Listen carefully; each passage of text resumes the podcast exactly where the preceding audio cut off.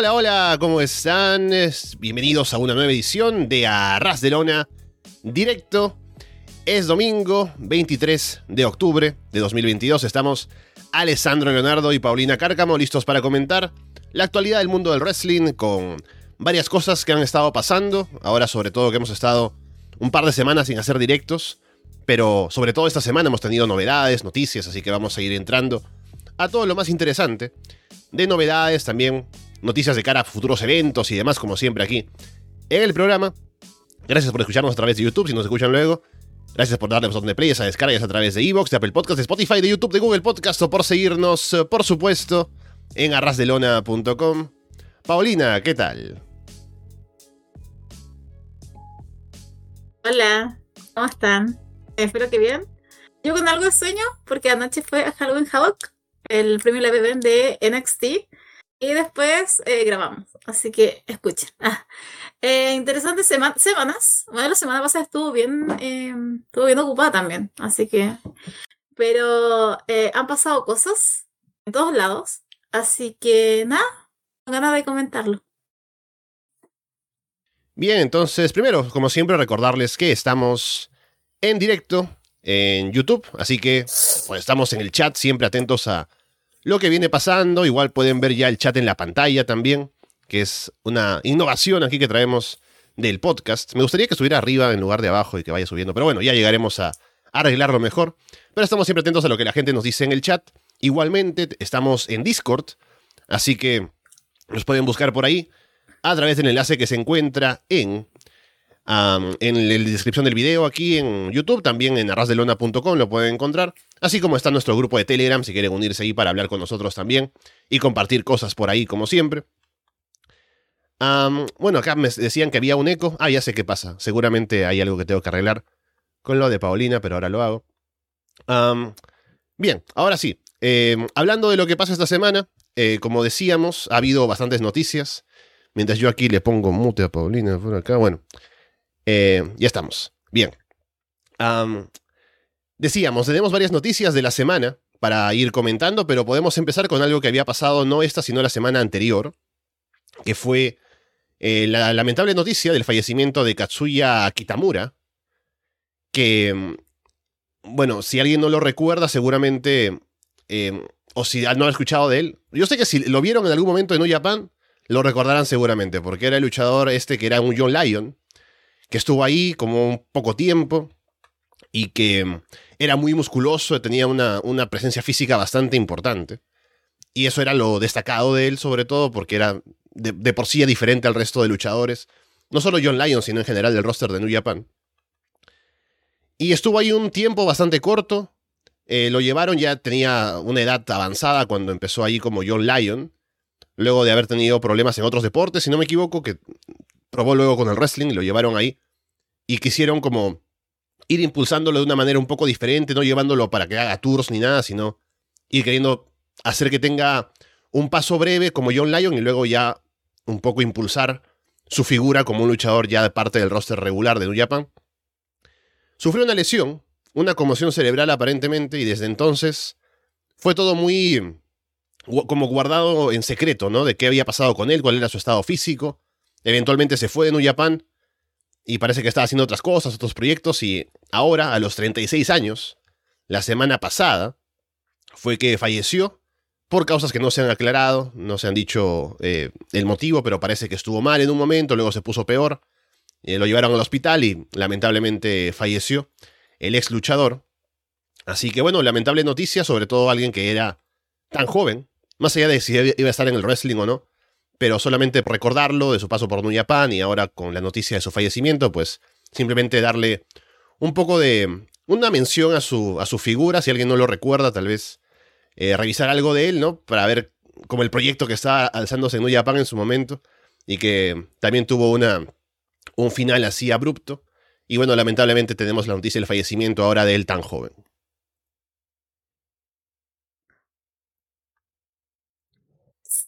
Sí, ¿Estoy muteada todavía?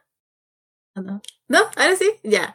Em, mm, me pasa lo mismo, o sea, yo no estaba familiarizada con él. Y bueno, me falta eso con Japón, ¿no? nunca he podido conectar con Japón. Pero me impresionó también lo mismo, que esto, em, que, que muriera tan joven, eh, de algo que no se ha aclarado todavía. Está involucrado en el físico-culturismo.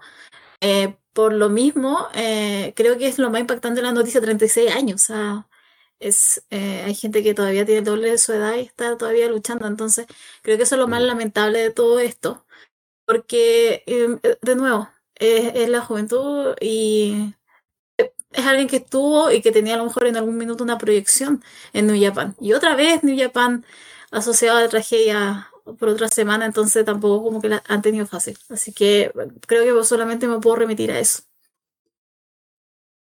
Bien, y ya que estamos hablando de New Japan, ahora por esta noticia tan triste, tenemos varias noticias, un poco que han ido por, por ese lado de New Japan, aprovechando que no hablamos regularmente de eso, podemos traer, por ejemplo, que hay nuevos títulos. Tenemos el título New Japan World TV, que lo han estrenado, es un título que se ve un poco raro, ¿no? Es como cuadrado, así, no sé si emulando una televisión tal cual, pero ahí está.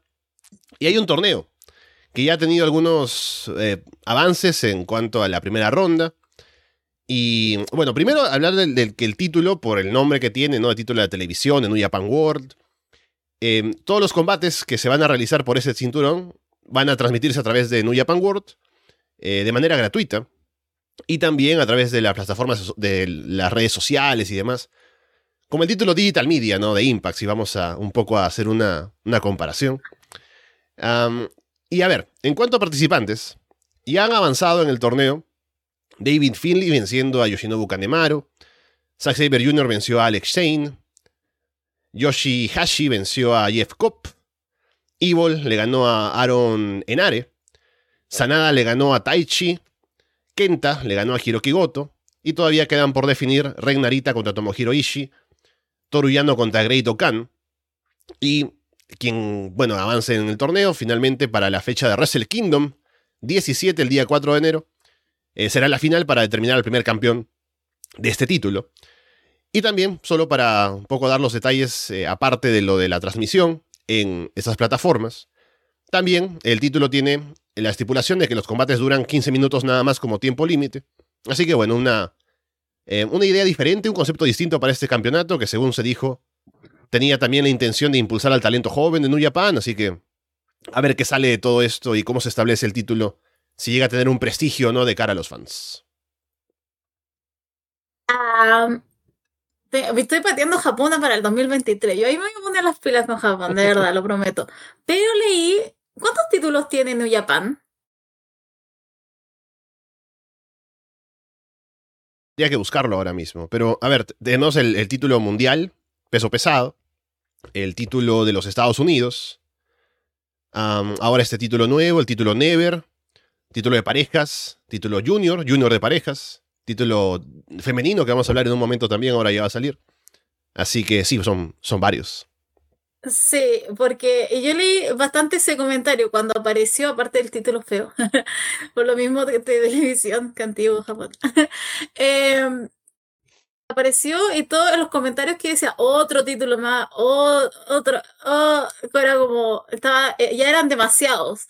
Entonces, claro, después sacando la cuenta, y son muchos, como para poner otro más. Em, supongo que abrirá también para que llegue más gente, para que lo pete nueva gente, pero eh, me quedo con eso. Me, tengo esa noción de que Japón tiene demasiados títulos.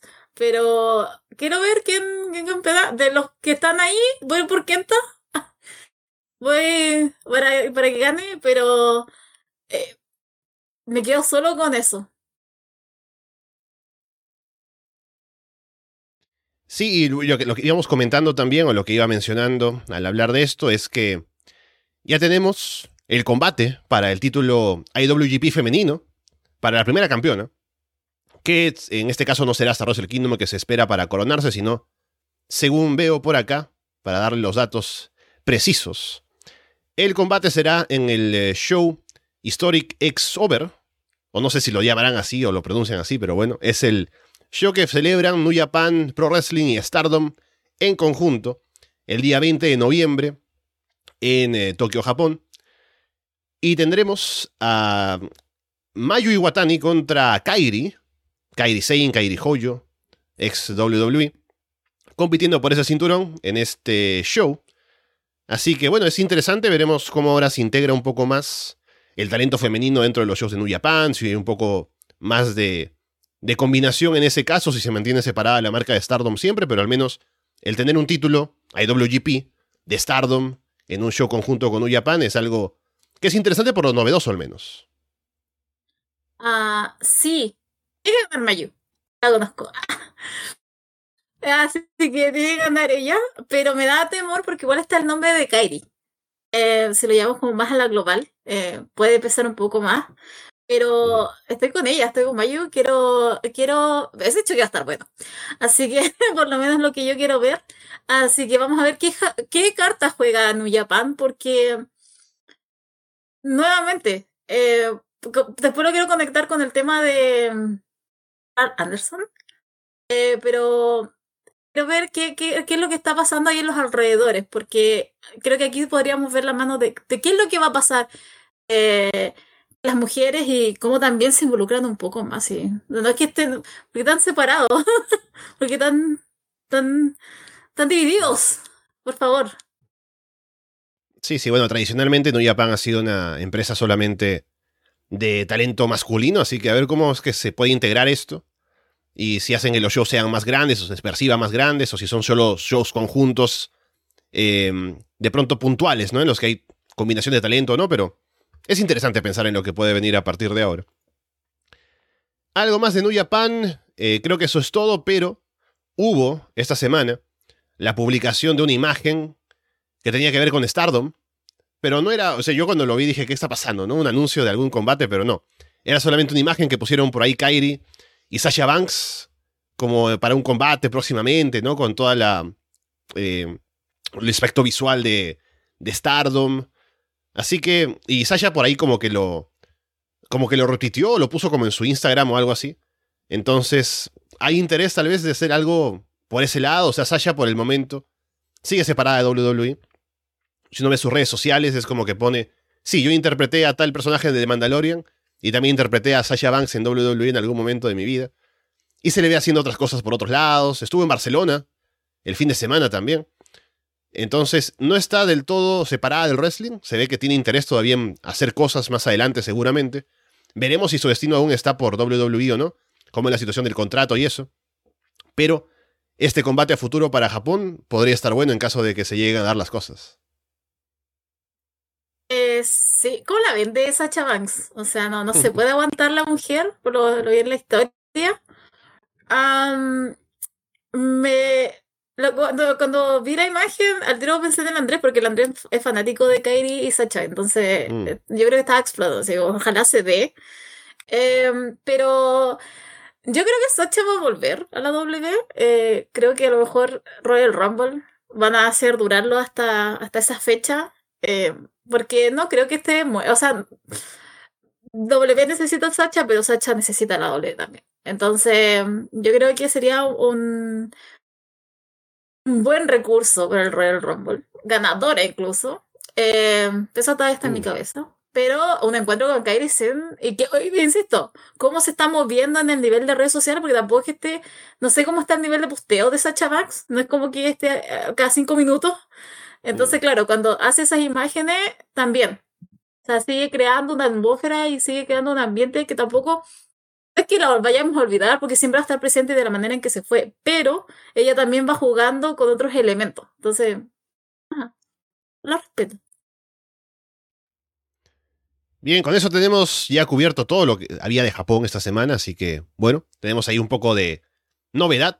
Oh no, me falta algo. Me falta lo más importante. Sí, sí, sí. Estaba ahí pasando yo. en Punk viene ahora. No, no, todavía no, todavía no. Eh, Carl Anderson, como saben ustedes, firmó con WWE junto con Luke Gallows, los Good Brothers. Y están ahí un par de semanas. Pero ¿qué pasa? Carl Anderson aún es campeón Never Openweight de New Japan. Y el plan original era que iba a tener que ir a defender el título en lo que sería el show Déjeme ver por acá para estar seguro con los datos.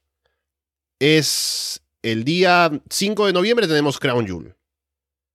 Y también por ahí un show de New Japan, que no lo tengo por acá anotado, pero bueno, ya lo buscaré en un momento. Pero en ese show, en el que coincide la fecha con el show de New Japan y el de Crown Jewel, Anderson tenía programado ir a participar al show de New Japan para defender el título Never, posiblemente para perderlo, y poner over a alguien que se lo quite. Pero como están programados ahora los Good Brothers junto con AJ Styles para luchar contra Judgment Day en ese show en Arabia, va a tener que estar ahí y va a ser imposible que pueda ir al otro show. Y toda esa situación ha generado molestias aparentemente y como es comprensible, dentro de New Japan, con el presidente, con la situación ahora de que hay un compromiso de Anderson que debe cumplirse con el título todavía en la cintura, pero no se puede hacer ahora ya que tiene un nuevo empleador que no le permite eh, poner prioridades por encima de las que tiene con la empresa con la que está trabajando ahora. Así que veremos cómo se resuelve esta situación, si Anderson llega en algún momento a defender el título en Japón, o si finalmente terminan dejándolo vacante o algo de eso pasa. Yo creo que pueden esperar, habrá paciencia seguramente para, para que lo puedan hacer.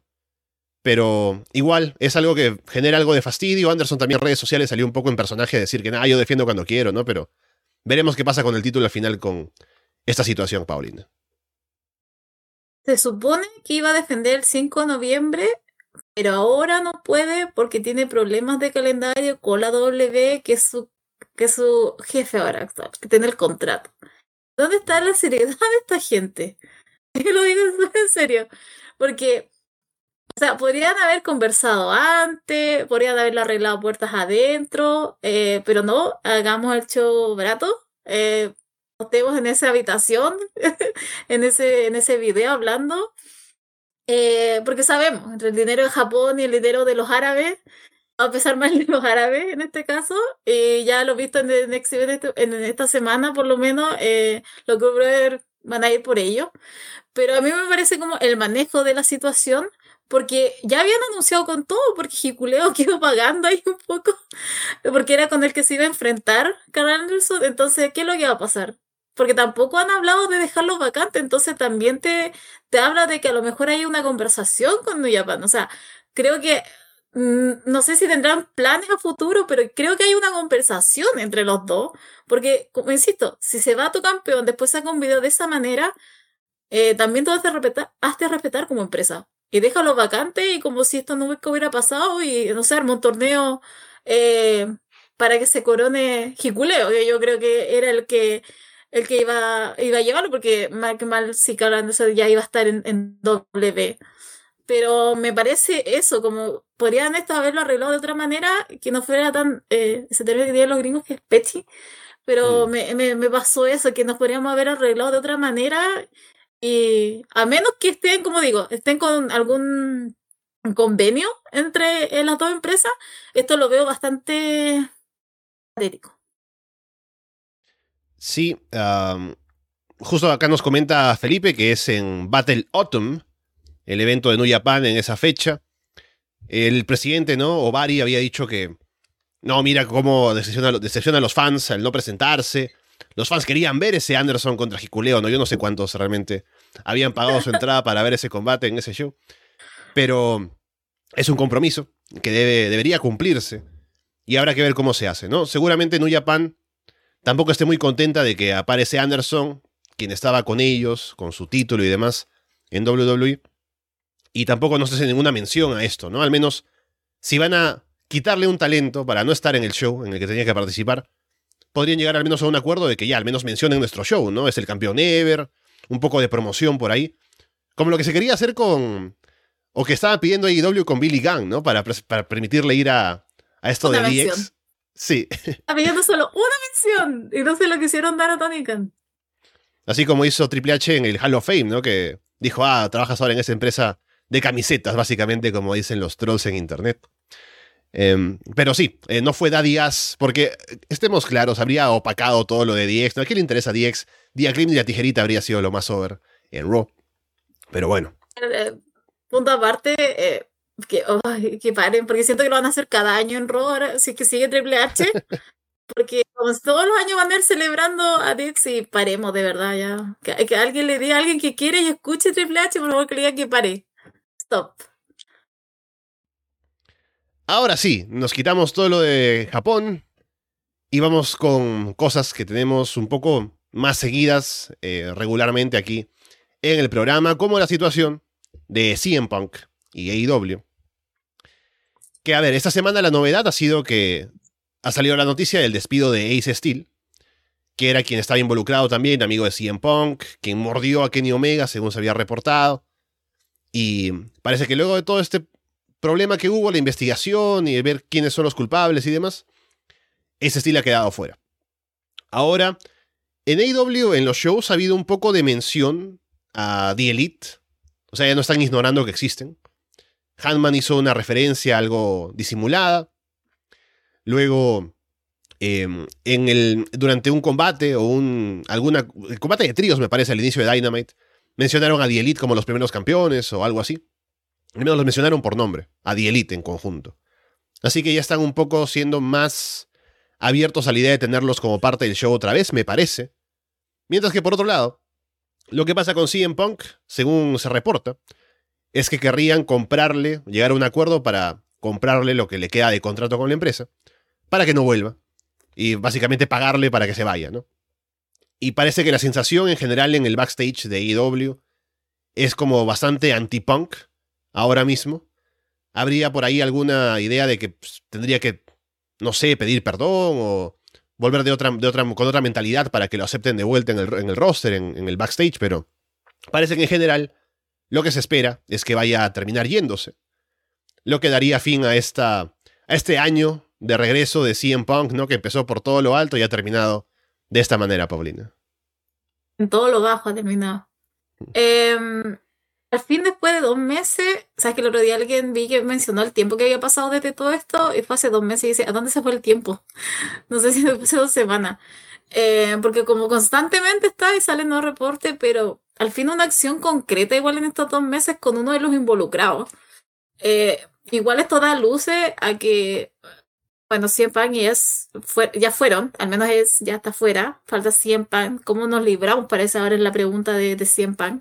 Porque si bien ya le van a pagar, insisto, o sea, lo que hablábamos creo hace semanas también, o sea, 100 pan se va a ir con las manos llenas y no con poco dinero. Entonces, me he sido sin pelear. sin cumplir, sin nada, solamente para que se libren. Y como igual ha aparecido todo este rumor de que parece que Triple H lo quiere porque eh, es bueno para los negocios, no lo creo. O sea, pan es un problema. Eh, o sea, claro, te va a dar tres meses, pero después, a menos que lo amarres con un buen contrato, con muchas cláusulas de que el hombre no puede hacer ciertas cosas, yo creo que lo puedes mantener un poco más a raya, pero creo que es, es un, como digo, es, un, es una piedra en el zapato, parece siempre. Eh, pero me quedo, con lo de Steel, por lo menos me quedo con que hay una acción concreta, con alguien involucrado. Falta solo 100 pan y faltaría después de eso que volviera a Elite. Ya con las menciones. Ya que, porque Kenny Omega tampoco ha desaparecido y está con todo este tema de los videojuegos. Entonces, tampoco es que él ha desaparecido al 100% pero es, es, creo que ya estamos viendo, ojalá antes de fin de año, veamos toda esta situación terminada y ya demos vuelta a la página y es una pena lo de Punk realmente porque, como dice, o sea, empezamos genial, lo tenía todo y no sé qué le pasó, no pudo controlar sus fluctuaciones, que está bien si todas las tenemos, pero amigo, lo podrías haber conversado atrás, nada más. Así que, pero bueno, ahí estábamos con, con ese tema que no puedo creerlo, dos meses.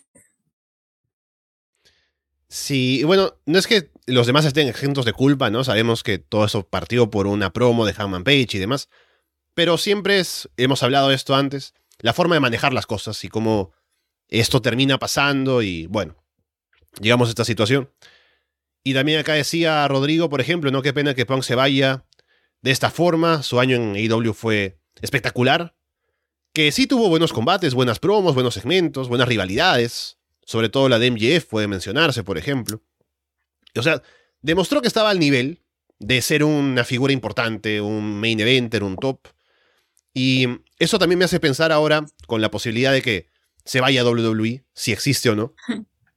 Primero que, o sea, siento que a ver, CM Punk antes de volver el año pasado, era esta figura que uno recordaba, sí, yo me acuerdo de CM Punk hace tantos años y que era genial y que la, gerencia no le dio el apoyo que debería, eh, merecía como para ser el main eventer y todo lo demás. Y estaba siempre esta idea de el gran luchador que no tuvo todo su potencial o no le permitieron llegar a todo lo que pudo haber sido. Y esa figura histórica, básicamente, del wrestling, ¿no?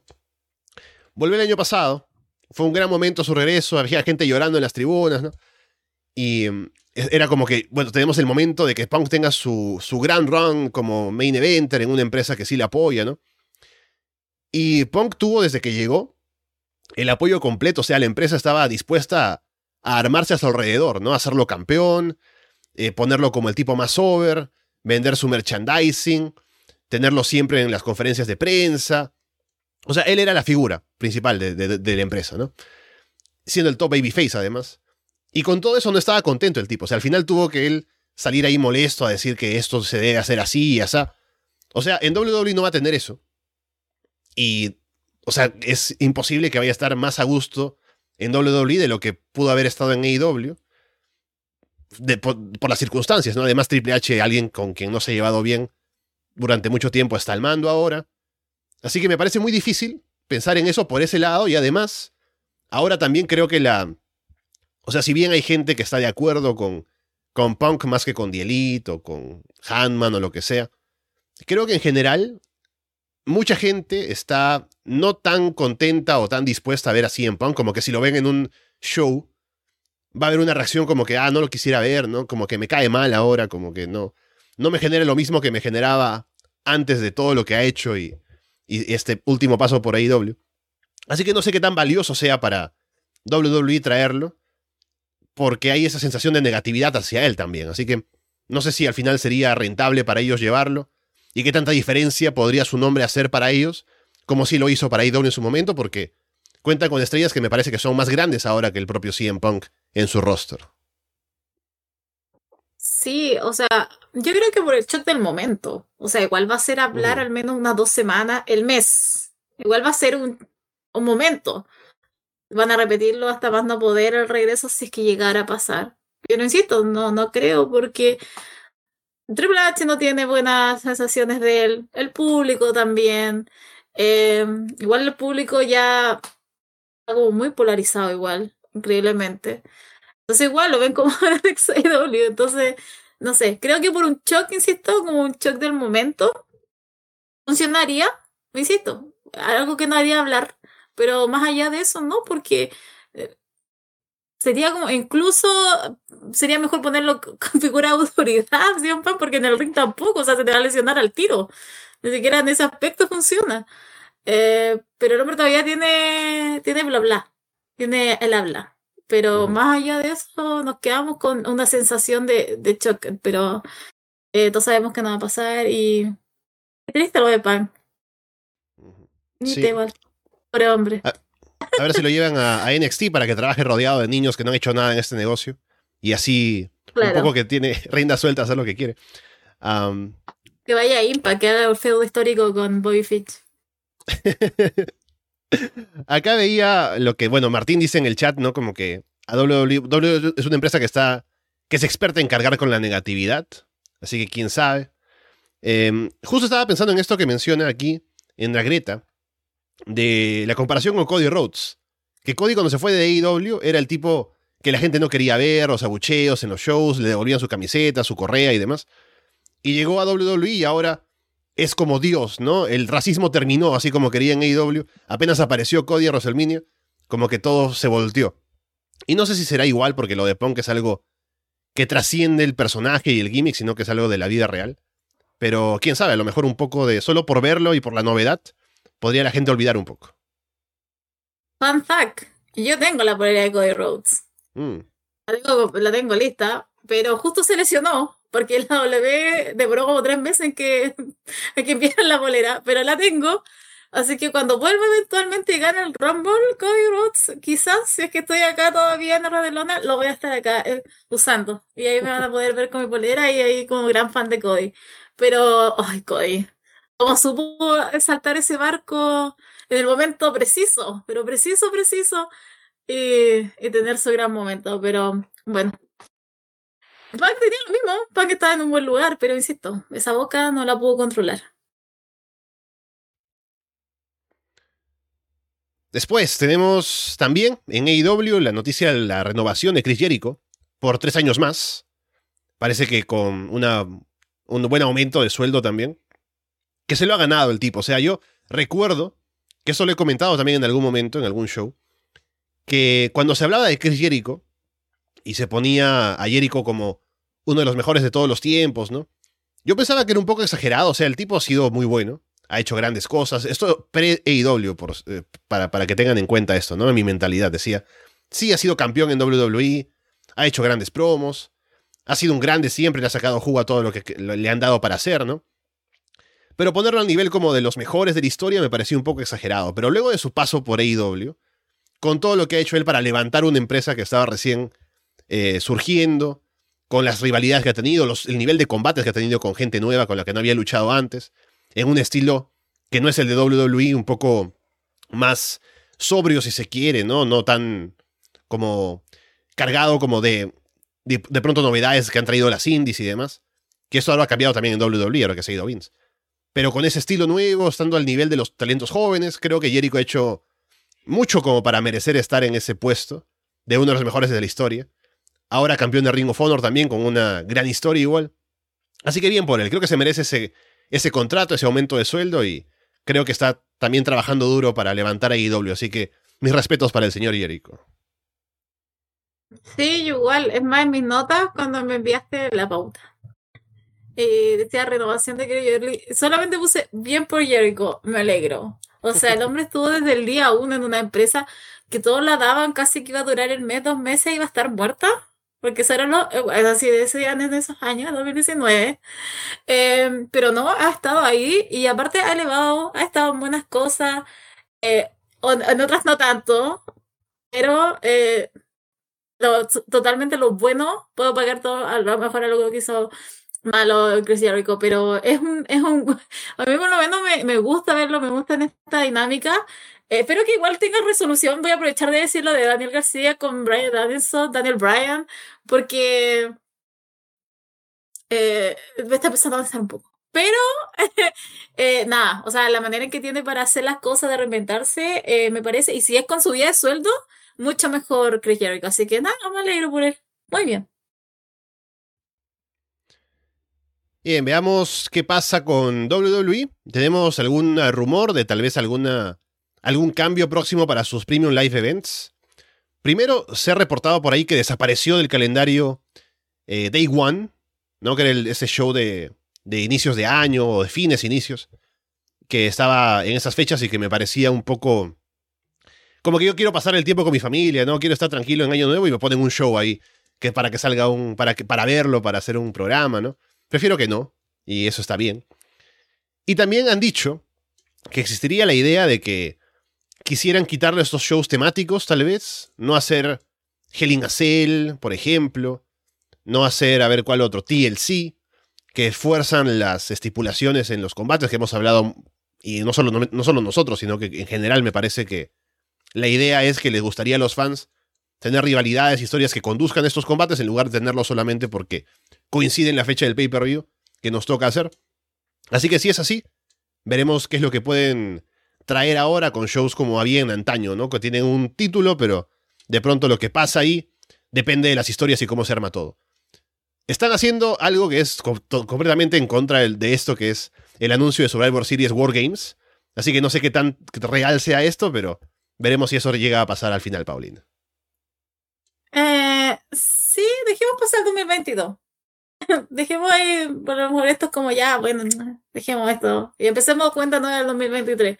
O sea, como yo voy a empezar a ver Japón 2023, patimos, patimos. Eh, a ver, con Day One, sí, también me pasa lo mismo, pero me alegro más por los luchadores que van a poder pasar con su familia y no estar pensando en matarse el primer día del año nuevo. Eh, Segundo, a mí también, o sea, no me molesta que sean con estipulación y todo, sino que me importa que los semanales estén buenos para que se construya y esos eventos sean grandes. porque sigue teniendo ese problema, o sea, em, necesito historias semanales que me involucren. A mí me da lo mismo si me puedes poner, no sé, un...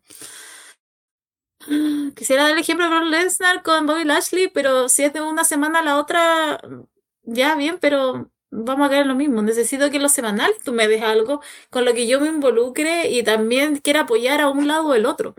Así que si ellos quieren disminuir el tema de las estipulaciones o quieren hacer menos menos Premium Live Event o marcarlo igual para lo que porque quieren hacer uno en, en, en Londres, o sea, en UK y bueno, después obviamente tienen que hacer lo que queda del contrato con Crown Jewel en Arabia. Eh, pero necesito incluso que Jewel sea eh, esté, esté en las historias conectadas, que no sea un evento aparte, que no sean eventos apartes. Entonces, a mí más me preocupa eso, que los semanales estén enfocados en crear la historia y después tenga el, el, punto final como corresponde en el Premium Live Event.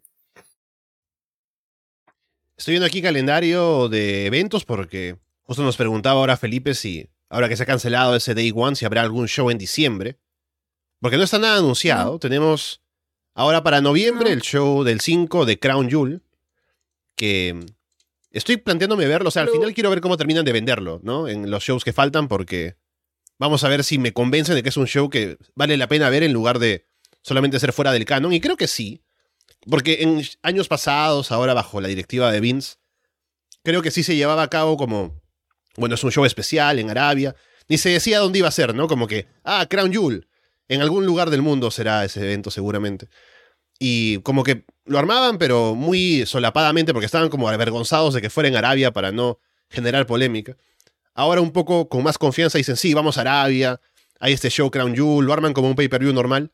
Así que parece que va a ser parte del canon y creo que lo voy a ver. Con ese Lashley contra Lesnar, por ejemplo, que podría estar bueno.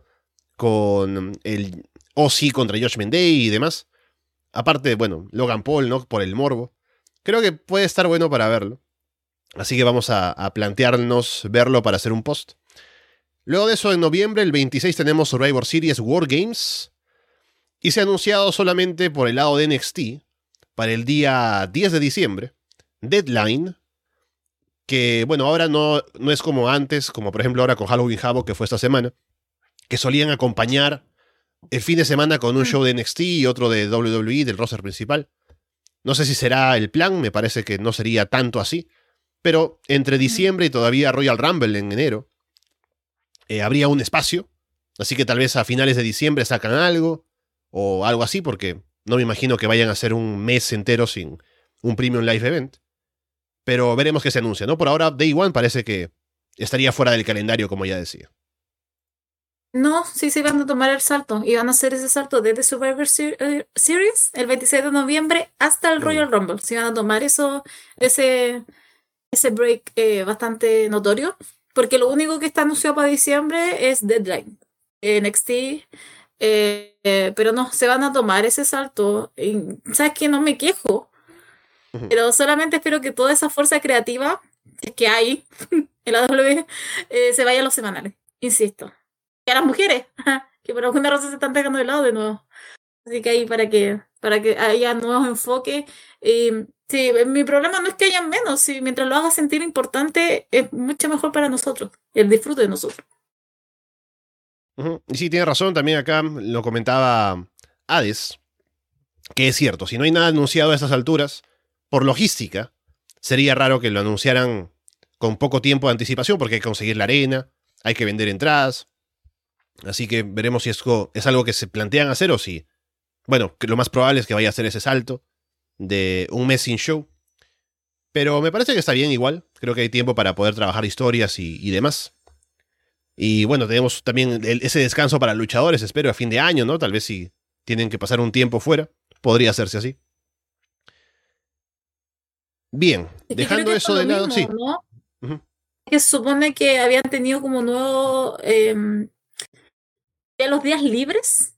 Em, se supone que ese era como el trato que habían hecho Triple H, eh, el otro mm. Khan y Stephanie que habían dado días libres. Entonces, yo creo que todo eso, cierto, eso de la sumatoria para diciembre. Entonces, claro, y a lo mejor toman las dos semanas y después ya full con el tema de, de trabajar en la compañía, pero se habían hablado de esos días libres. Entonces, yo creo que ahí está todo junto. Bien, también tenemos el anuncio de cosas para Ring of Honor, que se ha dicho que habrá un show de Ring of Honor en primer lugar, el Final Battle. quiero ver el dato acá exactamente porque eh, recuerdo que está coincidiendo con este show de NXT, como que lo anunciaron em, por, el, por parte de Tony Khan, ¿no? Ya dijo que sí, viene Final Battle y demás. Pero de pronto sacaron este otro em, de NXT que coincide con la fecha, ¿no? A ver dónde está esto. Final Battle, día. 10 de diciembre. 10 de diciembre, ahí está. Eh, lo que sí es interesante es que se ha anunciado como para la tarde, como a las 3 de la tarde por ahí, que lo estaba viendo en televisión ahora que lo anunciaban y me pregunto por qué. Creo que hay algún, algún evento deportivo por la noche y no quieren coincidir, una cosa así. Que sabemos que, bueno, eso mueve bastante horario en AEW, sobre todo en shows semanales. Pero sí, acá 10 de diciembre, Final Battle, en Arlington, Texas. Entonces, bueno, tenemos ese pay-per-view planteado para esa fecha. Jericho campeón, aún, me imagino que llegaría ahí para defender el cinturón. Y bueno, no, van a luchar cara a cara porque por el horario, como digo, ¿no? Que al final Ring of Honor es temprano. Pero no sé si habría, bueno, nunca se sabe, ¿no? Pero alguna malicia por parte de WWE de plantear NXT y su show eh, principal, ¿no? De final de año, en esa misma fecha, a pesar de que no sea la misma hora. Pero bueno, ahí está un poco robando eh, ese, ese espacio para, para AEW, para Ring of Honor, que, bueno, en el caso de WWE seguramente será como siempre en Florida, ¿no? En el Performance Center. Así que no es como que le robe audiencia o asistencia al show, yéndose a Texas, ¿no? Imagínate ahí sí como que eh, disimuladamente, como dicen, no, no, no queremos competir, no, vamos a Texas ahí, a la misma arena. Pero a ver cómo le va ahora a Ring of Honor por ese lado, con ese show, en pay-per-view por la tarde. Y también Tony Khan ha dicho, junto con esto, que tiene planes para 2023, por fin, de un programa semanal para Ring of Honor. Entonces, parece que todo se pone en orden, por fin. No tendremos más Ring of Honor ahí entremezclado con AEW en el show de todas las semanas con Dynamite, con Rampage. Y también eso sería una forma de dividir el roster para que no tengamos que estar eh, peleando un poco por los puestos, tener a gente que no está siendo bien aprovechada. Habría más tiempo para cosas como la división femenina, por ejemplo. Que también por ahí decía Tony Khan, o por ahí se reportó que estaba él proponiendo, aparte de un show semanal de Ring of Honor, uno solo de talento femenino. Así que ahí también está una idea que se podría discutir si es interesante o no, Paulina. Ese antro llamado Ring of Honor eh, va a poner todas, jugar todas sus cartas el día de diciembre. Eh, yo creo que es como el punto final para vender el producto, mostrar a la gente que realmente va a trabajar en Ring of Honor, el talento, la historia, eh, para que igual nosotros como los que consumimos IW no tengamos que estar viendo cosas que, no sé, que de Ring of Honor. Ahora que me pusieron Honor No, Honor no More en EW, eh, lo voy a tener que mandar ahí, porque esta cruz se lleva en todas las empresas. Eh, pero, o sea, la, NXT no podía haber hecho esto, o sea, la OLE no podía haber puesto un evento de NXT eh, otro día. Justo tenían que apuntar al día en que Ring of Honor va a su Final Battle. Entonces, no, no, nunca dudemos que eso sea intencional por parte de, de Triple H y Shawn Michaels. Em, pero, insisto, o sea, menos mal que ya, o sea, sí, no, es que todavía no sé si es como algo seguro lo del semanal, siento que todavía están tratando de mm. mostrar que este es el producto, o sea, todavía lo están tratando de vender. Porque si ya tuvieran algo concreto, yo creo que ya lo dirían, ya estarían emocionados. Tony Khan como que no puede aguantarse como buen Libra, somos libres con Anthony Khan. Entonces no nos podemos aguantar y tenemos que decir las cosas inmediatamente. Entonces, tan attention her, entonces como que tiene que tener la atención para él. Así que por eso es que me sorprende. O sea, yo insisto, creo que todavía está tratando de vender el producto. Eh, creo que necesita esto para venderlo completamente.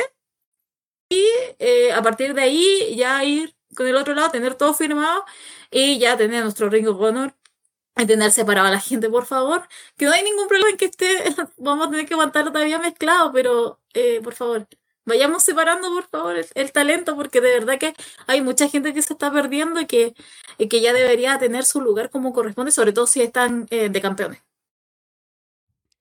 Sí, hemos hablado también de esto en algún momento, de que si Tony Khan por fin tiene la posibilidad de tener un show de Ring of Honor semanal aparte, sería bueno que pudiera él dividir las labores, ¿no? Porque él está siempre metido en hacer los shows, en buquear y demás. Y también tiene la intención, según entiendo, de buquear Ring of Honor por su cuenta. Pero sería bueno que un poco se guarde lo, lo, que, lo que puede tener de, de, fuerza creativa para sus shows de IW, un poco separar ahí Ring of Honor para eh, de pronto dejar a otra gente al mando, poder eh, dividir su trabajo sobre todo, para que tengamos shows que sean buenos y que sean potentes por ambos lados, sin tener que uno dividir la atención entre uno y otro, como creativo quiero decir. Pero en general creo que la oferta de wrestling ahora es bastante amplia y al ser así, cuando uno tiene que ver como fan, si uno quiere ver ahora el, la WWE de Triple H, por ejemplo, quiere seguir AEW, ve NXT también, y de pronto ahora le van a poner Ring of Honor, ya, el fan de AEW seguramente dirá, bueno, más contenido de televisión, a lo mejor lo veo, pero Rampage ya sufre, porque ha dejado de ser un show que sea como que mm, tenga que verse todas las semanas, ya no es el show que te reclama eso, de seguirlo tan seguro semana a semana como, como era antes, al inicio sobre todo. Y a ver cómo reacciona el público o cómo responde a un show que se venda como de Ring of Honor. Habría que seguramente en un inicio hacer un poco más de vínculo entre uno y otro para venderte en lo que va a pasar en Ring of Honor gracias a la audiencia de Dynamite y así establecerlo. Pero puede que empiece a sufrir también en ratings porque al final el tiempo es limitado para todo el mundo y tener que comprometerse a ver otro show de wrestling en televisión semana a semana puede ser duro. Pero igual con el respaldo de todo lo que se ha hecho con AEW hasta ahora, con el talento que va a estar ahí, con Jericho protagonista y demás, seguramente se puede levantar algo, pero veremos finalmente qué pasa cuando tengamos ya en concreto un show de Ring of Honor semana a semana que esperemos que ya sea pronto el próximo año. Después hemos hablado de NXT y sus ganas de meterse con, con la competencia. Y ha habido novedades esta semana, porque teníamos ese choque el martes entre IW y NXT por temas de cambio de horario de Dynamite. Y salió mucha gente del roster principal, también para promocionar Halloween Havoc, que fue ayer.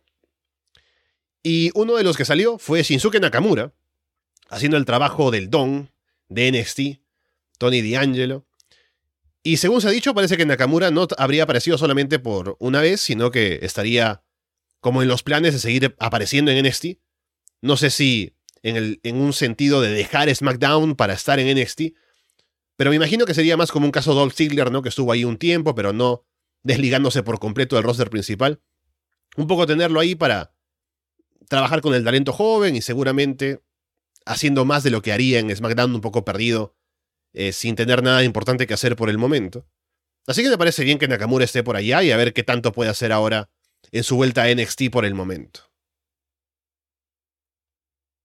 El otro día lo comentamos con Andrés, escucha 2.0, ya, ahí hablamos largo y tendido, eh, porque nos encantó, ¿no? porque aparte era súper inesperado lo de Nakamura.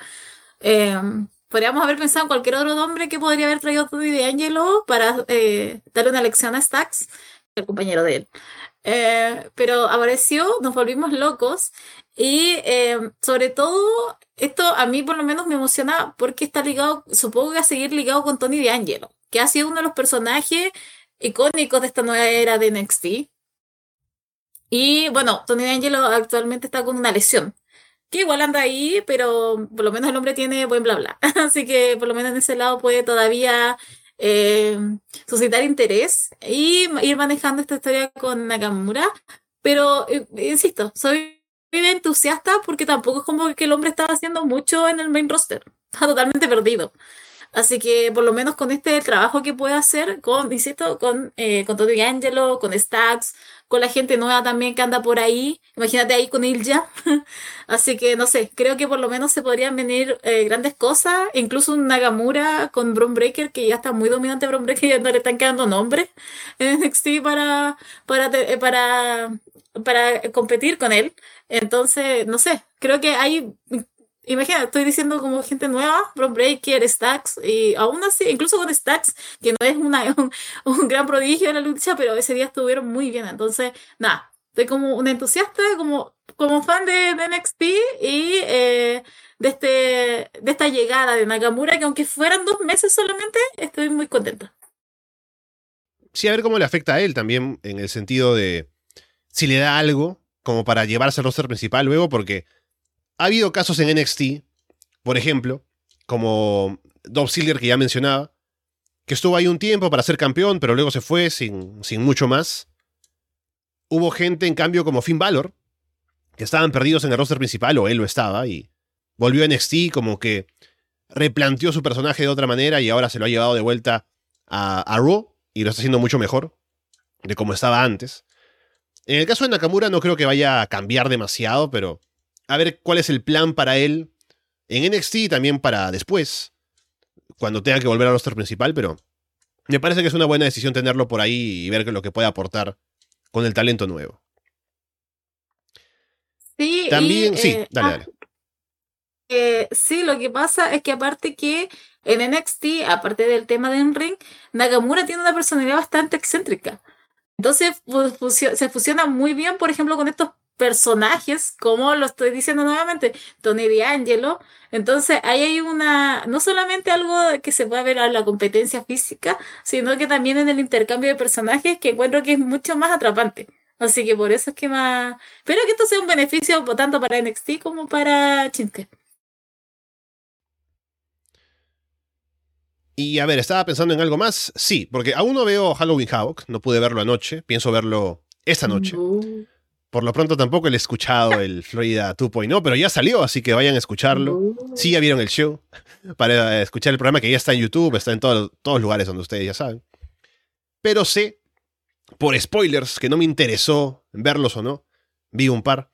Vi que hubo un video ahí como promocional de Dayakovic, ¿no? Como quemando la máscara de.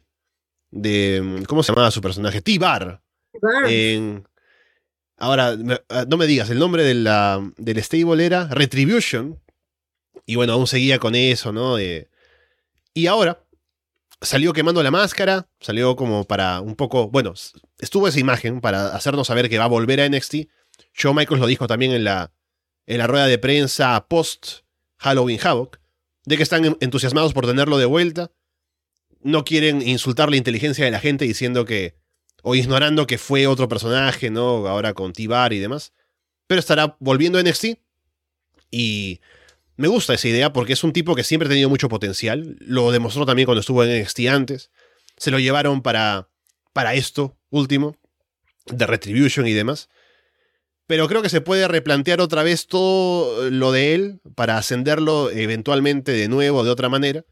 Y puede aportar bastante en, en, todo, en el, en el wrestling, en, como personaje, con el tamaño que tiene, con eh, lo atlético que es.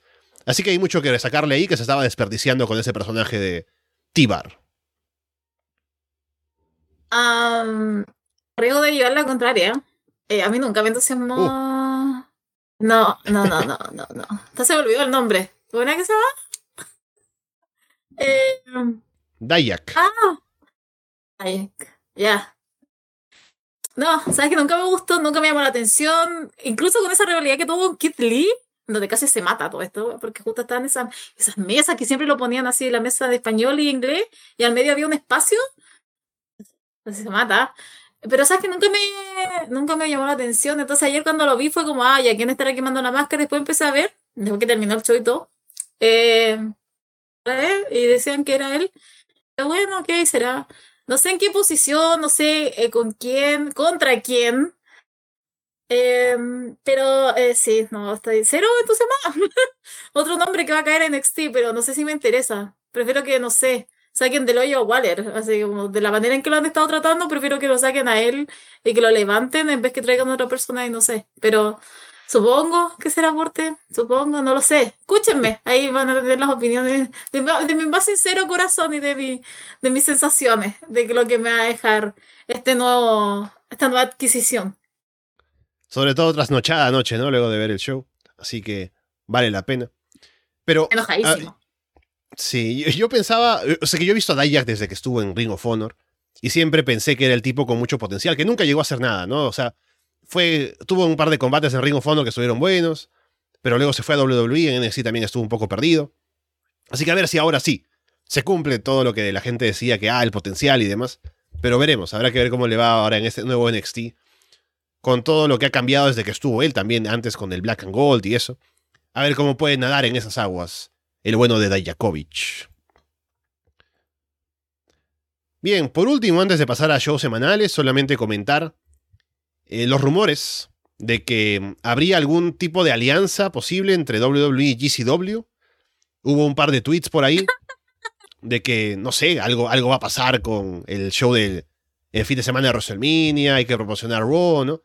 No sé qué tanto se estén colgando solamente GCW con decir que hay algo por ahí, pero quién sabe, a lo mejor hay un tipo de distribución, porque ese era como que lo que se estaba diciendo al final, ¿no? Como que podrían llegar a estar en la network o en Peacock o algo así en sus shows, pero a ver si de eso sale algo, pero no creo que beneficie mucho a ninguno de los dos, más allá de eso de la distribución, tal vez para aumentar contenido a la network o a Peacock, porque no es que a WWE le convenga hacer algo con GCW, ni que GCW se asocie con ellos, porque perdería como ese, ese espíritu de, o, o esa imagen que tiene de cara a los fans de que son la alternativa y que son el, el show que va en contra del sistema, ¿no? Y que ahora se asocie con WWE no tendría mucho sentido, pero bueno, eso fue lo que se estuvo comentando esta semana, Paulina. Oye, aquí puedes escuchar el llanto de los fans hardcore de GCW cuando vi eso. Y después que lo troleó Yanela también, porque empezó a escribir promociones para W. Yo también, o sea, bueno, que son rumores y a lo más sería una compra, pero no una alianza. No me imagino Nick Cage en Arabia, que sería hermoso, porque el llanto sería más fuerte. Pero eh, no me imagino un Yanela eh, tirándose, no sé, en alguna parte contra no, Dominic. No sé, no me imagino eso. Eh, yo creo que por el meme, por las risas que me sacó, seguir- estoy a favor de que siga todo este rumor, incluso de que llegara a pasar, insisto. Creo que verlos llorar eh, me alegra mi corazón. Pero solamente sería por eso, porque igual tampoco es como tan improbable todo, toda esa alianza que se dice. Una compra sí está bien, porque igual es biblioteca para el que lo quiera consumir y de forma más accesible, supongo. Pero eh, más allá de eso, no deja de simplemente dar risas y risotadas en esta buena semana, que de verdad que, lo, que los tweets y los artículos que salían eran más hilarantes uno tras otro. Entonces, por favor, Nick Cage, por favor, un día en Arabia, no sé quién más, qué otro nombre histórico ahí en Leo Rush, volviendo a lo mejor. Pero, por favor, que sigan, que sigan los memes. Bien, antes de pasar a los shows semanales, solamente mencionar que tenemos, como ya decíamos, Halloween Havoc, la revisión. Ya está en abierto para que lo puedan escuchar en arrasdelona.com, en YouTube, en todos lados. Igualmente, esa semana ya salió también en, en público la revisión de WrestleMania 13 con Walter. Así que pueden escucharla. Que tenemos ahí el combate de Bret Hart contra Stone Cold Steve Austin, que es histórico y demás cosas ahí interesantes del show. También, si no están en el Patreon, pueden suscribirse, que ahí tenemos todas las semanas shows con Florida Vice hablando de AEW, Dynamite Rampage, Florida 2.0 hablando de NXT, Monday Night, que ya vuelve también para el post WrestleMania con Raw y Nitro. Así que estamos ahí ofreciendo cosas. También Underground debería volver. Aparte de lo que tenemos por acá, Puerta Prohibida, que seguramente saldrá entre hoy y mañana, La Casa de los Horrores y todo lo demás que tenemos aquí en la oferta de Arras de Lona. Vamos con lo que tuvimos en Raw, que empezó con una pelea entre Bobby Lashley y Brock Lesnar, porque la semana pasada salió Lesnar a meterse en el combate de Lashley, lo hizo perder el título de los Estados Unidos contra Seth Rollins, y esta semana salió Lashley a retar a Lesnar apenas empezó el show, a llamarlo para que se pusieran a pelear, y estuvo bueno el brawl, y Lashley fue quien quedó mejor parado, ahí rompiendo una barricada con Lesnar, lanzándolo contra la mesa, ¿no? Que me gusta porque recuerdo la última vez que lucharon, era como que el gran combate que se vendía como el Dream Match y demás. Pero Lesnar como que siempre lució por encima de Lashley, ¿no? Durante el combate y todo. Y la forma en la que ganó Lashley también. Y ponerlos un poco más ahora en igualdad empieza por Lashley viéndose fuerte, que era lo que le faltaba. Así que de cara al combate que seguramente tendrán en Arabia, que ya se anunció, me parece ya, para Crown Jewel. Em, seguramente será un combate que puede plantearse de mejor manera que el anterior. Ahora con una directiva nueva, tal vez con una idea nueva para el combate. Con Lesnar dispuesto a vender como estuvo el lunes en Raw. Puede estar bueno, así que me interesa ver este más que el anterior que ya hubo entre Lashley y Lesnar. Eh, sí, nosotros nos comentamos la semana pasada, pero eh, claro, me voy a eh, voy a asociarlo con lo que dijiste de que al final el que siempre termina bien parado es Lesnar. Porque claro, la semana pasada Bobby tenía el combate con Seth Rollins y entre la promo nombra a Brock Lesnar y entra y lo destruye, porque obvio es Brock Lesnar. Yo grité, estaba emocionada, como fan de Lesnar, y yo estaba gritando en la casa.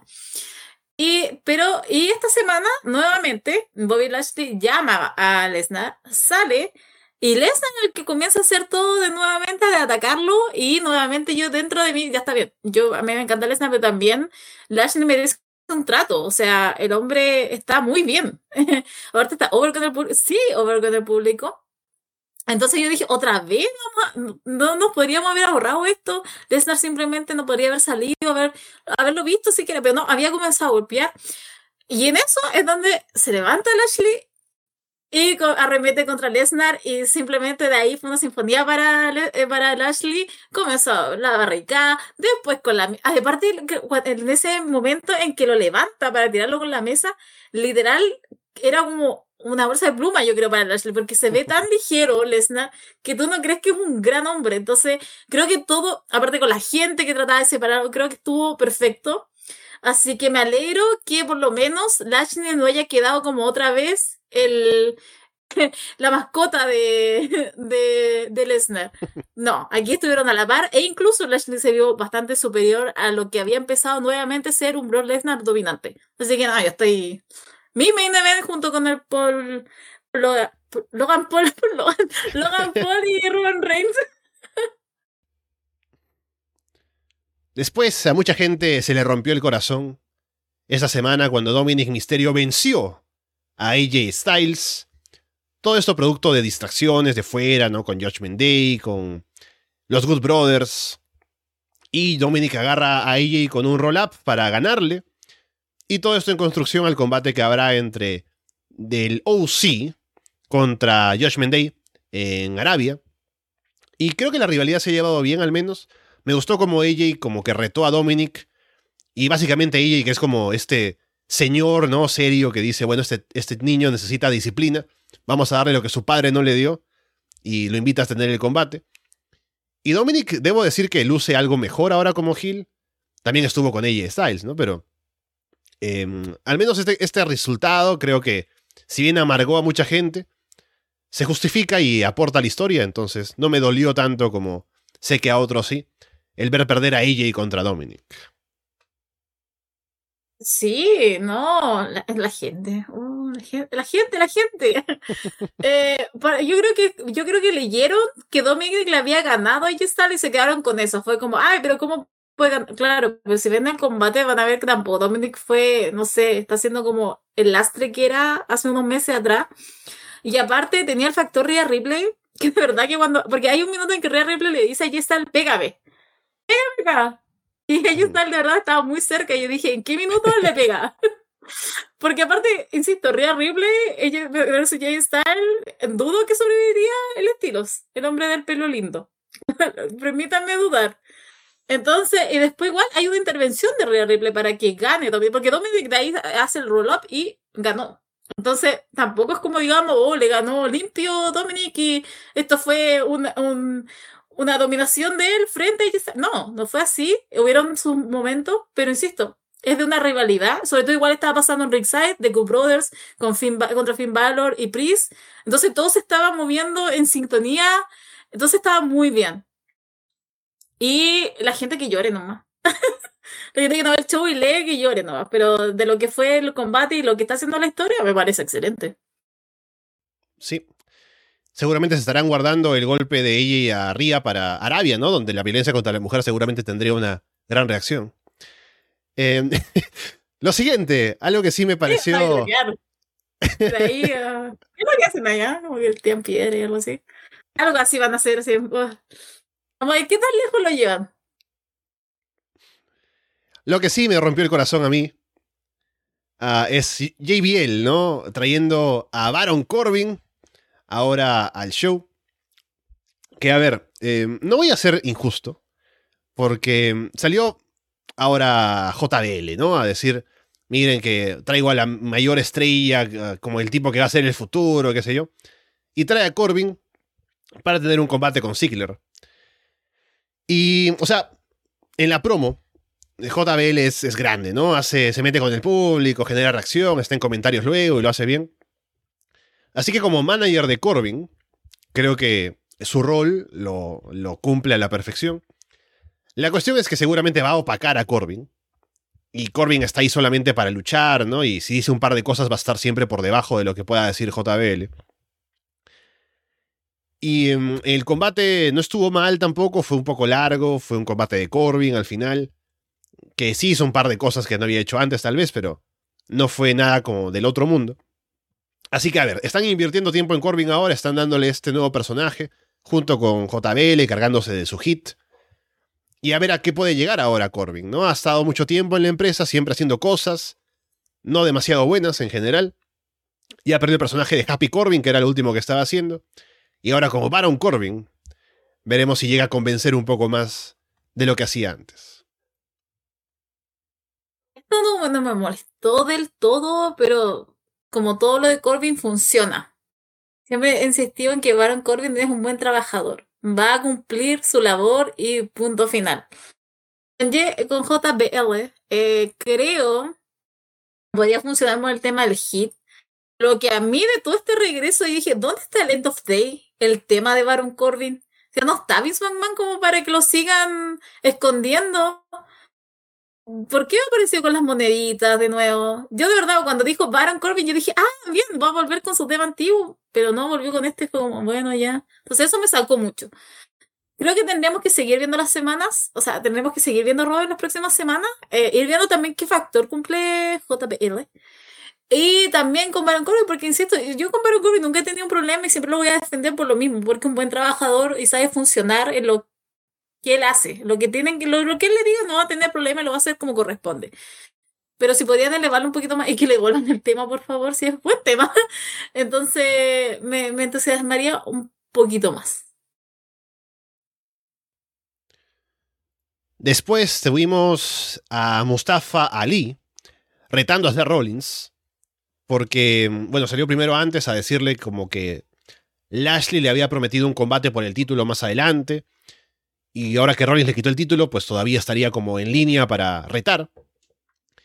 Y Rollins como que no le hace mucho caso.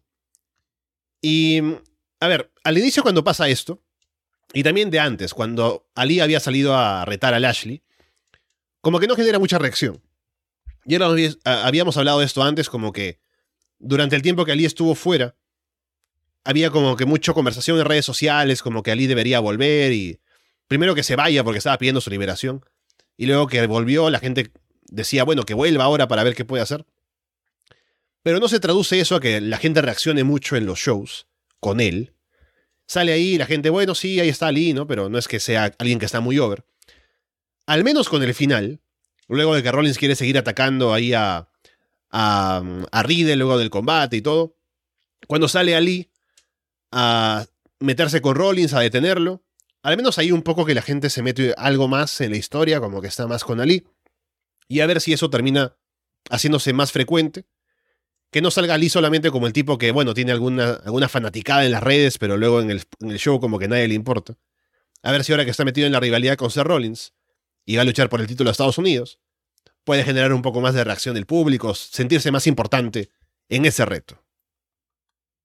Sí, yo creo que ese es como el, main focus de acá, porque, o sea, Trollin tiene la habilidad que lo puede elevar a Ali, eh, pero pasa eso, que ah, cuando él, cuando él habla, no tiene reacción del público. Por lo general siempre se escucha un silencio, algo incómodo. Pero eh, con este intercambio que tuvieron, igual jugaron mucho con que Rollins como que se sacó a Ali de encima, pero después Ali eh, recupera y va contra Seth Rollins. Entonces creo que ahí podría por lo menos haber una buena rivalidad y podría funcionar como digo, para Lee y sobre todo con su interacción con el público, porque es muy extraño. igual siempre escucho, o sea, leo buenas cosas, no lo encuentro tan terrible, pero pasa que siempre cuando está después en el ring con público, como que no funciona, la gente como que está ahí, pero no reacciona. Espero que esto vaya cambiando eventualmente y quiero también ver qué es lo que sale de los dos, porque Seth Rollins creo que está en una posición demasiado grandiosa, entonces creo que ver a dónde va a ir esto y cómo va a funcionar en este caso en beneficio para Lee. Y por último, en Raw tuvimos el regreso de Layas, que salió ahí como para hacer un, un concierto, ¿no? Una presentación musical, interrumpida primero por Matt Riddle, luego por Rollins. Pero ahora salió y dijo como que la carrera de su hermano ha llegado a su fin, no dijo por qué, no qué habrá pasado con el bueno de Ezekiel. Pero ahora hemos vuelto a tener a, a Elias con el personaje de antes, con la música y demás. Y a ver qué pasa con esto.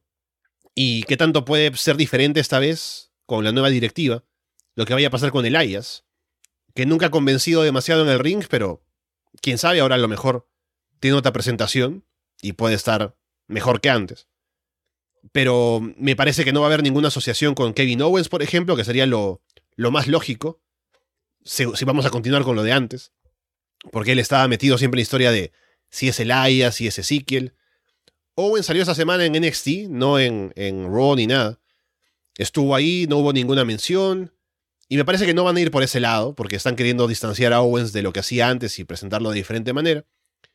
Pero veremos qué pasa con Elias ahora. No le tengo demasiada fe, pero ya que tenemos ejemplos de cosas que han ido diferente desde que Triple H está al mando, veríamos qué pasa ahora con Elias este nuevo rol, o bueno, su rol anterior que ha recuperado en el roster principal. Uy, yo menos le tengo fe, le tenía más fe a Ezequiel cuando este juego que estaba teniendo con Kevin Owens. Pero bueno, supongo que ven mejor con buenos ojos a Elías. Pero también, incluso el intercambio que tuvo Matt ya estuvo gracioso en ciertos puntos, pero igual estuvo too much. Como después podríamos habernos robado unos dos minutos. Eh, y de ahí simplemente termina porque entra Seth Rollins. Entonces también eso te da pie porque ni siquiera fueron a comerciales y de ahí hubo, no, sino que simplemente en medio sale después Seth Rollins para su combate. Entonces, no lo sé, no, no soy un entusiasta y si, si no está Kevin Owens, ¿para qué? Podría haber estado Kevin Owens y decir, pero ¿cómo? Y tu hermano, no sé, podrían haber seguido jugando con eso si no era tan malo, no era tan terrible. Entonces, bueno. Owens lo sacó adelante. Claro, Owens lo sacó adelante, entonces creo que ya va a volver Elías, pero va a volver a ser el Elías de antes. Está bien, tiene un cariño, pero tampoco, no sé, es Stone Cold. no es como público a volver loco porque volvió Elías. Creo que eso estaban esperando, pero tranquilo. Creo que calmamos un poco, pero bueno. Insisto, ojalá se peguen. Eh, se peguen en la cabeza y se den cuenta que lo que hacía funcionar era, era esto Owens y por lo menos le pueden sacar unos dos meses eh, de intercambios, por lo menos verbales, con, con Kevin Owens. Pasando a SmackDown, tuvimos una aparición de Logan Paul, que, a ver, sale, al inicio aparece allí y como que la gente lo abuchea. Luego, gracias a que, como que dice, ah, me gusta esta ciudad, ¿no? Un poco que se gana el público, un poquito. Y luego ya con lo que viene diciendo después y que en el ataque a traición de Jay Uso por atrás, la gente está más con él, ya que lo han atacado a traición y Jay Uso de por sí ya la gente eh, no, como que está en contra de él porque se mete siempre con Sami Zayn. Y Logan Paul termina noqueando a Jay Uso. Y la historia que quieren vender, como ya había dicho él mismo, es que tiene como que el, el golpe de suerte que puede llegar para acabar con Roman, ¿no?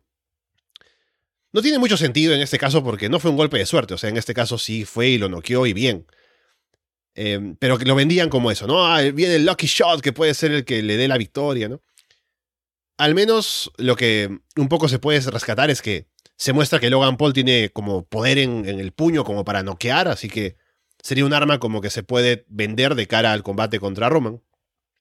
Y por otro lado también trabaja la historia de la Bloodline porque Sammy está a cargo de Jay y Roman había dicho que no tenían que meterse con, con Logan Paul esta noche y Jay desobedeció y terminó siendo noqueado además. Así que habrá ver qué, consecuencias tiene ahora esto que pasó para lo que opinará Roman Reigns de el eh, honorary use. Sí, me voy a detener primero en el, la promo que hizo por Logan, Logan Paul, eh, porque él menciona que él es el underdog en este combate, que nadie espera que él vaya a ganar y que Roman es el líder absoluto y él va a sorprender. Me sorprendió, me sorprendió usar el término y lo usara tan enfáticamente. Eso con eso me quedé, dije ya, ok, no creer Logan Paul. Eh, y después con todo lo que pasó con Jay Uso, también me gustó que hayan tomado ese enfoque de que Sami Zayn le dice, o sea, vámonos. Ya lo tenía en el solo Logan Paul. Lo tenía noqueado. Pero lo tenía, ya, ya había ganado frente a él, ya había hecho lo que tenía que hacer. Dice, ya, vámonos. Pero él no hace caso y uso. Y vuelve, y en lo que vuelve, Logan Paul eh, conecta. Entonces, claro, Jay Uso va a quedar pésimo Sami Zayn va a seguir quedando como el ganador y el hombre que hay que escuchar. Entonces me llama la atención por ese lado. Y con Logan Paul, que bueno que sigan construyendo por lo menos los semanales. No, no hayamos tomado ese salto simplemente de que se anunció el combate y después pelear en Arabia, sino que por lo menos involucre y se involucre también con la historia que está pasando en The Bloodline. Entonces, ¿qué vaya a pasar? No lo sé. Yo quiero ver a Logan Paul campeón, sí, lo quiero seguir viendo, ese es mi mundo ideal pero vamos a ver qué es lo que pasa aquí la próxima semana, ya creo que es en dos semanas, entonces no queda nada. Bueno, como digo, a ver cómo lo terminan de vender para ese combate. Aún falta tal vez otro encuentro de Roman contra Logan Paul y... También me pregunto cómo recibirá el público en Arabia a Logan Paul en comparación con Roman, si siendo él el babyface como que están con él, si lo conocerán también de las redes. Aparentemente sí, y por eso lo estaban llevando, pero habrá que ver. Mm. Luego, eh, no hablamos. Va a tener muy buena aceptación. Mm. Como que va a ser más eh, babyface de lo que es en Estados Unidos, porque Estados Unidos tiene una visión de él muy negativa. Para los de afuera, yo creo, sobre todo en un mercado como el, el de Arabia, puede que me esté equivocando, pero creo que lo van a recibir casi como si fuera un héroe, entonces no lo sé. No llegamos a comentar esto la semana pasada porque no hubo programa, pero ya salió Bray Wyatt en SmackDown, hizo una promo, la promo que era como bastante personal, ¿no? Casi en shoot, diciendo como que agradeciendo el apoyo de la gente para que lo hicieran regresar, como que mostrándose fuera de personaje. Y todo para que luego lo interrumpiera como que una, un video, un, esto que, esos efectos de pantalla que hay con su, con su gimmick. Y la promo quedó a medias. Esta semana Bray se pone a hablar otra vez, esta vez en backstage, de que ahora tiene como...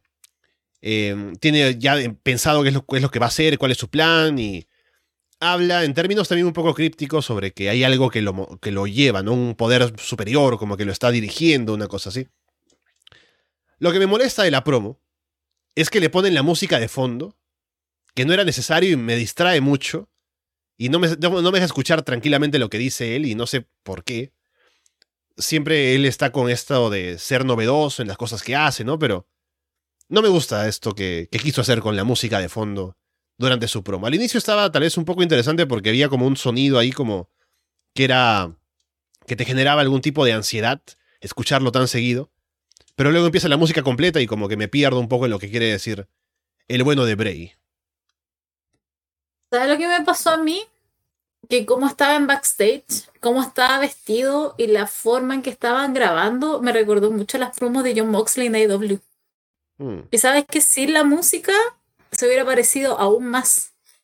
Porque no es que Bray Wyatt estaba hablando desde una. estaba hablando de su personaje, pero no de un personaje over the top. Sino como muy serio y que está hablando, se va dando vueltas, está, está y aparte mucho del tema con la venganza.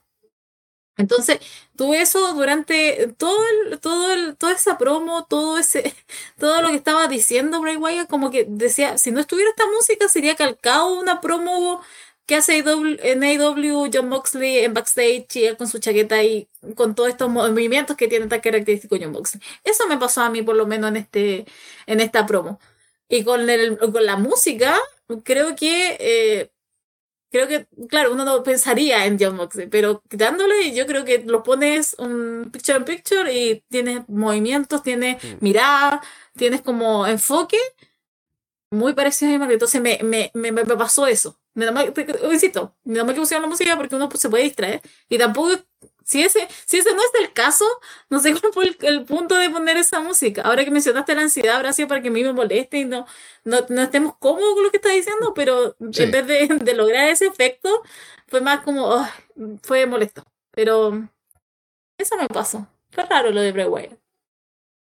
Si no había pensado en lo de Moxley y la comparación, pero ahora que lo mencionas, eh, sí, ahora lo que lo pienso tiene mucho sentido. Bueno, tiene esa, esa similitud que a ver si se ve más de eso, de pronto si va por ese lado lo que quiere hacer, me parece que no, porque aún está como como que va a entrar cada vez más en lo en lo sobrenatural, en lo extraño seguramente. Y estas promos no serán lo habitual, me imagino. Pero habrá que ver, todavía no sabemos cuál es la dirección tal cual del personaje. Hubo por ahí también como un momento en el que se menciona a un, a un personaje nuevo, ¿no? Pero veremos qué, es lo siguiente. ¿Cuál es el siguiente paso ahora en establecer a Bray Wyatt dentro del roster?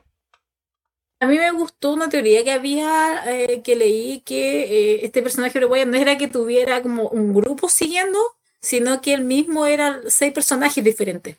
Mm. A lo mejor en etapas diferentes su vida. Y creo que esa idea me parece mucho más genial que volver a tener gente que un grupo de seguidores. Tener gente, no sé, que está hablando como Liz Morgan o pero prefiero, lo prefiero mil veces a él solo, haciendo sus cosas y creando sus personajes, me llamaba mucho más la atención ese tipo de cosas y también hace que las promos sean diferentes y que no, no se enfoque, porque Bray Wyatt tiene como una manera de enfocar de repente y no sé si es tan bueno que se quede solo en, una, en un aspecto. Entonces, creo que me llama más la atención esa, esa idea de, de personajes que habitan en la mente de Bray Wyatt. Luego Liz Morgan estaba luchando contra Sonya Deville y luego no le importó ganar y ahora sabemos que disfruta la violencia, así que estuvo atacando a Sonya afuera y, eso. Un poco vendiéndose así como al final de Stream Rules, como riéndose con el castigo y, y por ahí va la, cosa con ella. Que a ver finalmente a qué conduce esto, porque no sé si va a ir por el título otra vez. Ronda ya salió a declararse Gil básicamente. Y a ver cómo encaja lo de Liz Morgan ahora, me imagino por otro lado, pero habrá un reto abierto la próxima semana de Ronda, eso sí. Pero no me convence por el momento el personaje de Liz Morgan hasta que esté más establecido, me imagino, pero es un poco un poco raro, un poco forzado por el momento lo de Liz Morgan. Con JD McDonald's en NXT. Los dos disfrutan la violencia, la pareja perfecta de asesino.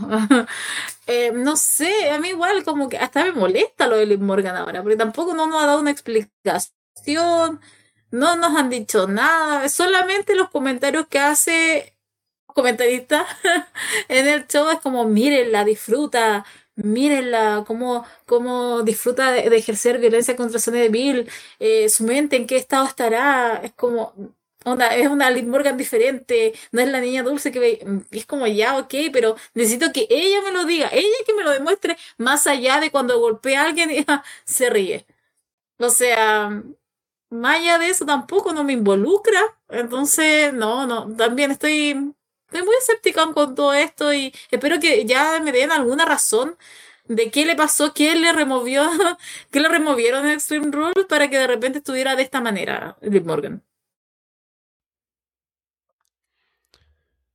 Luego hubo un cara a cara entre Braun Strowman y Omos, que van a terminar enfrentándose y al menos fue interesante ver cómo lo plantearon, porque Omos es más alto que Braun, ¿no? Como lo, hace ver como casi eh, normal, ¿no? A su, costado. Y, a ver, Braun es mucho mejor worker que Homos, que ya hemos visto que lo han intentado por mucho tiempo y como que no convence. Pero al menos son dos tipos grandes que van a salir a pegarse ahí. Dos tipos gigantescos, a ver quién aguanta más, eh, chocando una vez, una vez y otra el uno contra el otro. Así que eso me entusiasma. Y no sé qué tan bueno puede hacer el combate, pero al menos ver a las moles peleando puede estar bien. Sí, sabes que yo igual estaba cero entusiasmada con esto, para variar, eh, porque estaba Braun Strowman, entonces como, ah, bueno, ya, ok. Pero me ganaron y me pasa lo mismo que tú, porque yo quiero ver quién levanta primero a quién. O sea, aún yo creo que no va a tener problema, porque igual fue, es inmenso, pero Braun Strowman va a llegar a un punto que va a levantar a Homos y yo creo que todos vamos a mm. estar como, wow. Entonces, eso es lo que yo quiero ver, los ejercicios de fuerza que van a hacer, cómo se golpean, cómo se, cómo se golpean sobre todo, cómo se tiran y cómo se levantan y quién va a romper primero la mesa de comentarios. Entonces, eso es lo que estamos todos apoyando en esta, en este, en este encuentro que no creí que iba a tener tan hypeado, pero mírenme, yo aquí disfrutando de Homo y por Strowman. Tantos años yo cuestioné a Vince McMahon, ¿no? Como que preocupando por los, preocupado por los chicos altos, ¿no? Por la gente grande. Pero ahora le doy la razón al señor, ¿no? Eh, eso es lo que queremos ver. Y finalmente, para cerrar esta, este programa y hablando de SmackDown, Legado del Fantasma apareció, ya hubo un segmento ahí en backstage con Legado junto con Selina Vega, que ahora está unido, unida a ellos. Y parece que quieren establecer su dominio, establecer su negocio ahora en SmackDown. Y a quienes apuntan para esto como que su primer objetivo es Hit Row. Y habrá que ver cómo se arma esto. Ya supuestamente, bueno, están em, eh, legado con Santos, con Cruz del Toro, con Joaquín Wild. Y Hit Row solamente son, por ahora, están pues eh, Top Dollar, está Shanti Adonis y Bifap ha dicho que tiene una idea, a ver a quién pueden conseguir para que sea un 3 contra 3. Eh, me ah, bueno, y también Selina va a ir por, por Bifap, así que habrá que ver qué pasa. De ahí. Mm. Sí, lo que pasa es que se está hablando de Carmelo, que como mm. perdió ayer el ladder match, eh, bueno, hace rato se está pidiendo como el tema de que suba. No sé si con Hit porque Carmelo funciona muy bien con Trick Williams, con Trucos Guillermos. Entonces, no sé si es la persona que están buscando bien por un tiempo, pero. Y aparte porque lo juntarían nuevamente con legado, o sea, lo juntarían de nuevo ahí en esa. En esa historia. Pero. Hit tiene que perder. Yo de verdad no, entiendo este, este, este, esta contratación.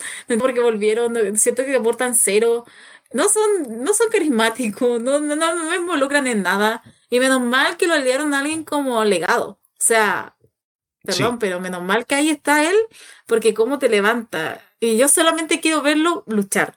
Porque si algo tiene él, es que, bueno, por lo menos los tres, es que son muy vistosos.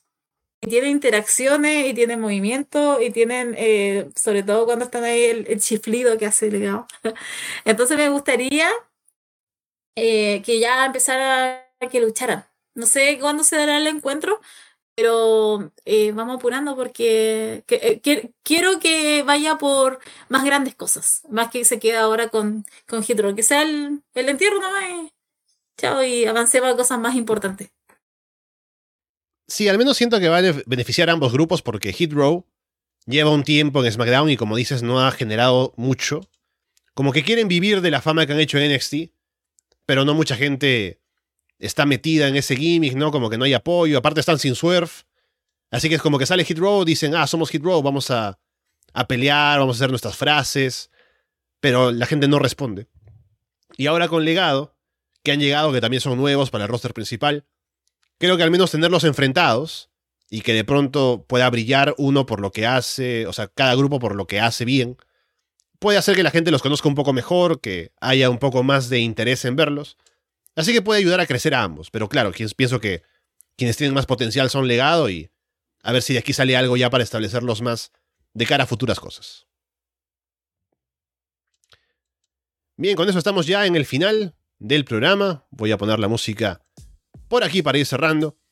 Que bueno, ha sido una jornada interesante ahora volviendo al directo con varias noticias, viendo qué pasa para siguientes shows que vienen ahora con Crown Jewel. Ya se ha anunciado el main event de Full Gear con Joe Mosley contra MJF. Así que hay novedades y seguramente seguirá habiendo varias en las siguientes semanas de cara a lo que vendrá. Y veremos, Paulina, cómo sigue todo esto. Hemos tenido Halloween Havoc, que pueden escuchar ya, como les digo, con Paulina y Andrés. Y tendremos más cosas la próxima semana con todo lo que viene en Arras de Lona, como siempre. Así que un gusto otra vez, Paulina, estar en el programa contigo. También eh, gracias por escucharnos. Eh, gracias de nuevo por invitarme a estar el domingo. Eh, y escuchen la revisión que hicimos de Halloween Hawk ayer con Andrés, que salí de la mañana, está fresquito. Así que ahí nos van a escuchar ahí de, de la Triple Red, del Ladder Match, de Mandy, reteniendo nuevamente. Ay, señor, ¿por qué?